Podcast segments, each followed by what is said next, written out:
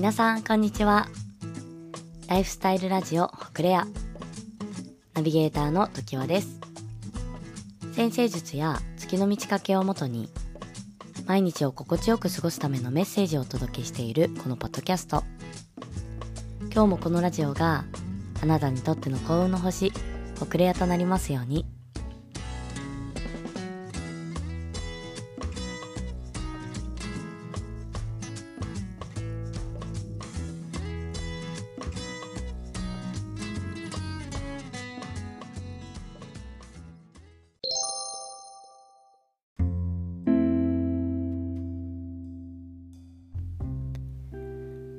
今日のテーマは、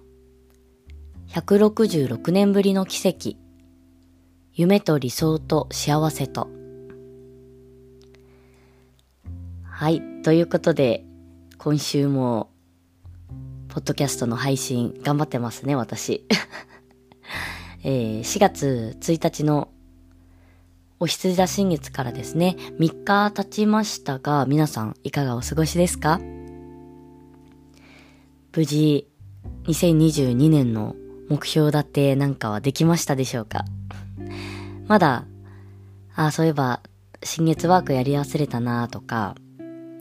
2022年どんな1年にしたいかなって考える時間、ちょっと作れてなかったなっていう方は、ぜひ、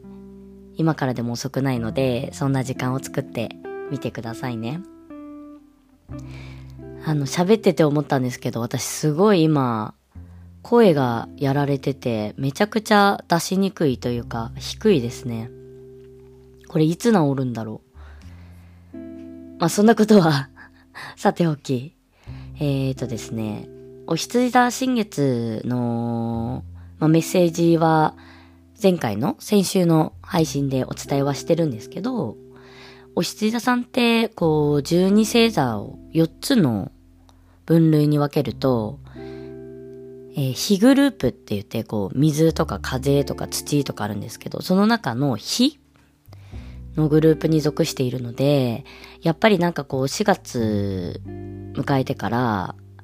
エネルギー的にとても、こう、勢いがあったりとか、行動力が上がったりとか、あとは何かしら、こう、心に灯るもの、まあ、情熱みたいな、そんなものが出始めてきたりとか、そんな日々を皆さん過ごしているんじゃないかななんて思っていました。えー、今日はですね、あの、前回の先週の配信の時にも、あの、詳しくお伝えするよっていう風に言ってたんですけど、えー、来週のですね、こう、12日火曜日に起こる天体のビッグイベントがあるんですけど、それについてちょっと話していこうかなって思っています。ただそのビッグイベントが来週なので、その前にちょっとざっくり今週の星の流れをお伝えできればなーなんて思ってるんですけど、あの、今、新月から次の17日の天秤座満月にかけて、月はこう満ちている状態になってるんですね。で、なので、まあ、行動力が上がったりとか、こう物事をこう加速させていったり、こういろいろ動いていくタイミングになっています。どんどんどんどんここから満月にかけてエネルギーが高まっていくんですけど、今あのー、まあ、今月の特徴としては、全天体巡行期間が3月、あ、3月じゃないですね、4月30日までになるので、やっぱりこう物事がトントン拍子に進んでいく追い風っていうのが、まあ、ずっとですね、あのー、吹き続いています。で、そんな中で、今週の特に特徴的な星の動きっていうのが、あのー、火星と土星になるんですけど、これがですね、えっ、ー、と、水亀座でコンジャンクションって言って、まあ、重なるのがですね、今週の特徴的な星の配置かなと思っていて、で、だいたいその重なるのが、明日、5、6、7あたり8まで行くのかな？まあ、5、6、7あたりですね。この辺が火星と土星が水亀座で重なるっていうことで、あの、火星っていうのは、まあ、あの、お羊座の守護星でもあるんですけど、こうセットになってる天体でもあるんですけど、こう行動力とか情熱とか、そういう何かこう物事を前に進めていく力があって、で土星は逆に制限とかルールとか土台作りみたいな感じで、まあそういう、なんていうんですかね、基盤を固めていくような、あのー、性質を持ってるんですけど、この二つがこう合わさるって結構、あのー、私たちの現実的にはハードなエネルギーが注がれます。なので、もしかすると今、まあ、なんか私もそうなんですけど、こう、すごいこう、なんて言うんですかね。いろんな問題とかがこう浮き彫りになってきて、それを正面から解決していかなきゃいけない状況だったりとか、あとはもうやらなきゃいけないものが明確で、それをもう片っ端から 片付けていかなきゃいけないみたいな。そういう風な結構バチバチにハードなエネルギーだったりとか、あとは、なんだろう、現実的にそれが起こっている方なんかも多いんじゃないかなって思っていて、で、プラス、やっぱり月が満ち、次の満月に向かって満ちているっていうこともあるし、なんかその全天体巡航期間っていうところで、まあそういうものがですね、あの、どんどんどんどん解決させていく週間みたいな感じで。すごいハードなんですよ、今週。なんかこう、なんて言うんですかね、こう物事の奮闘の波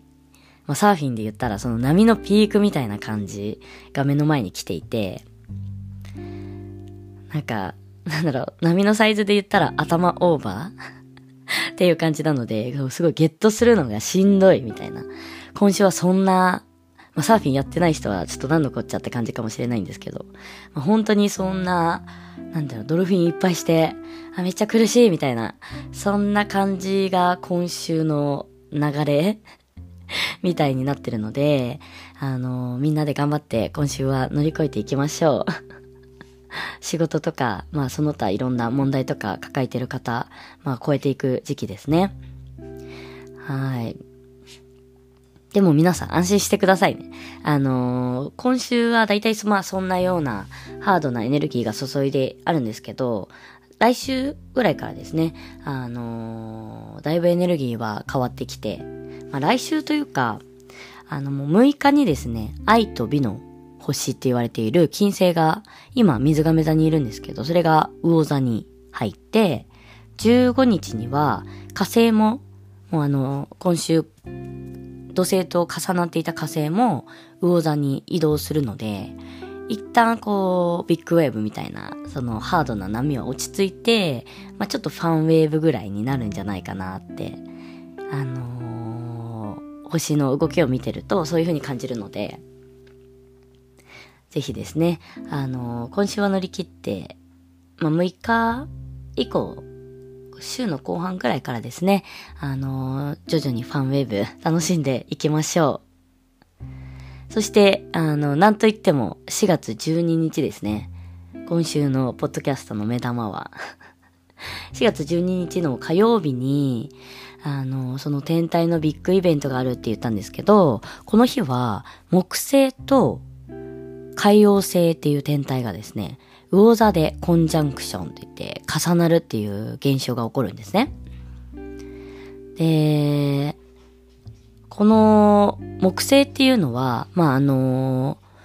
木星今魚座期間っていうのもですね、ポッドキャスト内でお話ししたこともあるんですけど、こう、幸運とか拡大を表す天体になります。で、海洋星は、えー、夢とか理想とかインスピレーションとかを表します。で、この寛容性もなんか多分前のポッドキャストで話したかなと思うんですけど、まあその二つの惑星が重なるのが何がすごいかっていうと、まあまずそもそもですよ。木星っていうのは1年に一星座なので、まあ12年ぐらいは魚座には来ないっていうのと、あと海洋星ってもっともっと動きが遅い天体なので、なんかその、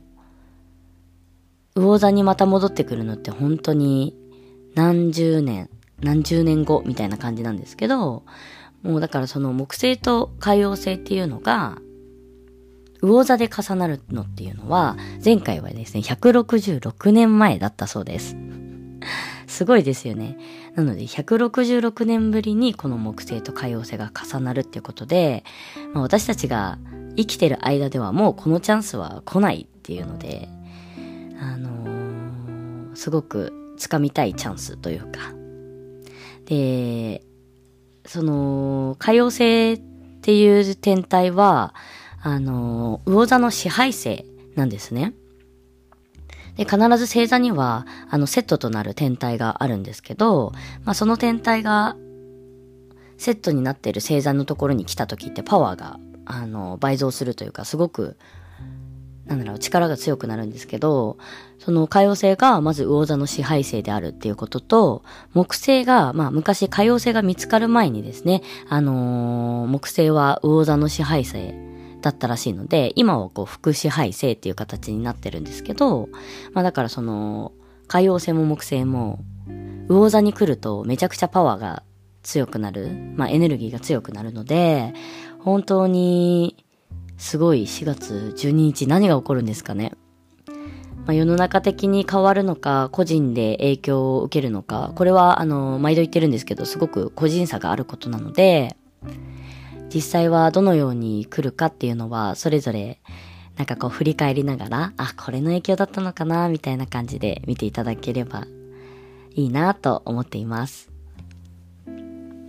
えー、まあなので人によっては、